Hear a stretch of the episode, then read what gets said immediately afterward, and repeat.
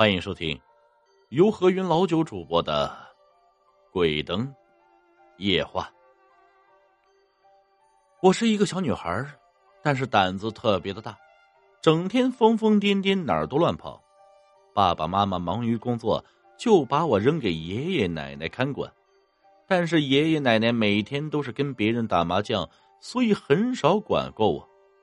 我从小就会自己做饭吃。都说农村的孩子早当家，说的真是太对了。我的家呢，在一个大山里面，所以果树很多。我就喜欢爬山，每每约上一群小伙伴去山上去田地里偷苹果、偷玉米，反正有什么偷什么。农村的蝎子特别多，而且抓住可以卖钱。就在我家里没事被窝还会爬出来蝎子。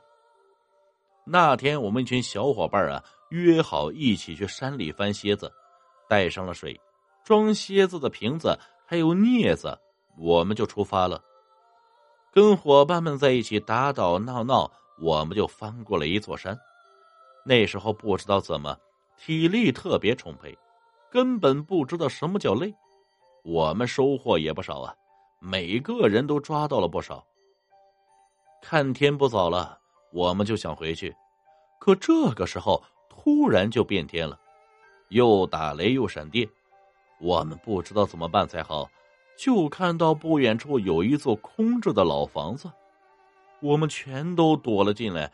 里面乱七八糟，而且是又潮又阴冷，天阴的特别快，不一会儿就看不见什么东西了。有的伙伴已经哭了，毕竟。年纪都不算太大，这里又阴森森，雨下的特别大，估计要等一会儿才能回去。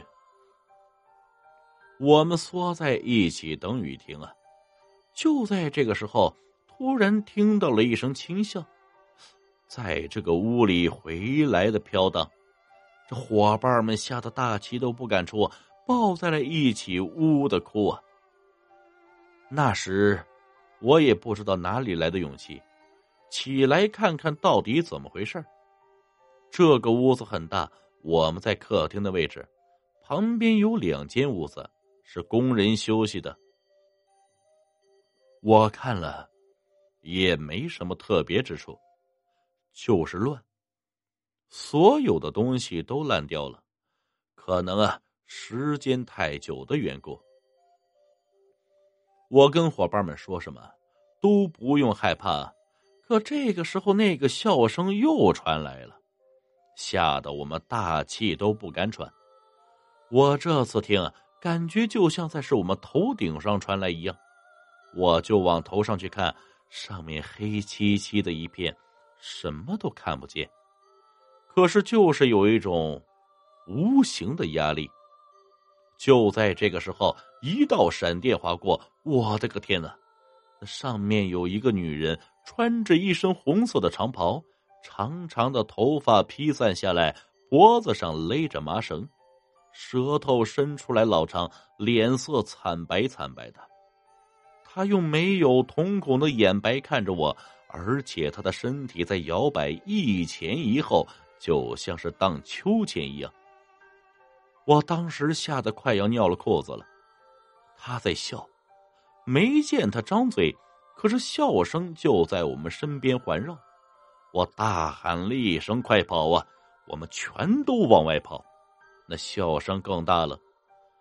外面在下雨，路又滑，不知道摔了多少个跟头，可是我们不敢停下，随着感觉往回跑。就在这时。我们听到有大人喊我们的声音，往前看，隐隐约约有手电筒的亮光。我们大喊：“我们在这里呀！”回到家，免不了一阵训斥。可是看着我浑身湿透的样子，也没有怎么说我了。奶奶给我换了干净的衣服，又给我熬了姜汤。我躺在被窝里，吓得直哆嗦，蒙着被子也不敢出来。奶奶说：“呀，这大热天的捂着被子干嘛呀？快出来吧！”我是死活都不出来呀。我说：“我害怕，我看见鬼了。”奶奶说：“怎么回事啊？快给奶奶说说。”我露出头来说：“奶奶，你知道山后面那座老房子吗？”“什么？你们跑那儿去了？幸亏你们命大呀！那个老房子死过人的。”我问道：“怎么回事？”奶奶，奶奶说：“那座老房子，奶奶年轻的时候还没有荒废。那个时候啊，咱们这边有一个有钱的老爷娶了一个小妾。”据说这个小妾长得特别漂亮，又年轻又温柔，对下人又特别的好，府上上上下下的人都喜欢他。这个老爷也特别疼他，还怀了身孕。这个老爷那个大老婆心地特别歹毒，都四十多岁了也没有孩子，他怕小妾和他的孩子将来继承遗产。就下了一个圈套啊，让老爷以为小妾跟别人私通，怀了别人的孩子。具体怎么设计的圈套，我也不知道啊。老爷知道后特别的生气啊，一怒之下打了小妾，打的孩子也没了。后来小妾变得疯疯癫癫的，老爷呢就把他关到了山后的房子里。每天命人给他送饭，但是一次都没有去看过他。后来有一天，送饭的丫鬟发现他已经上吊死了。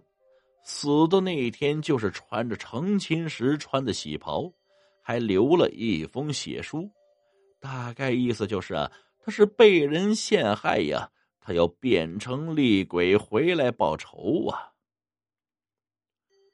死的那天晚上啊，就有人听到这个屋里有人哭的声音，吓得别人都不敢来这里。就在当天晚上，这个老爷家的人一夜之间都死了，全都是上吊死的，死相特别害怕。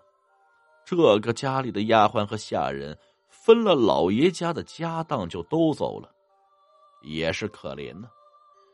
记住了，以后千万别去那里了。我说，呃，我知道了。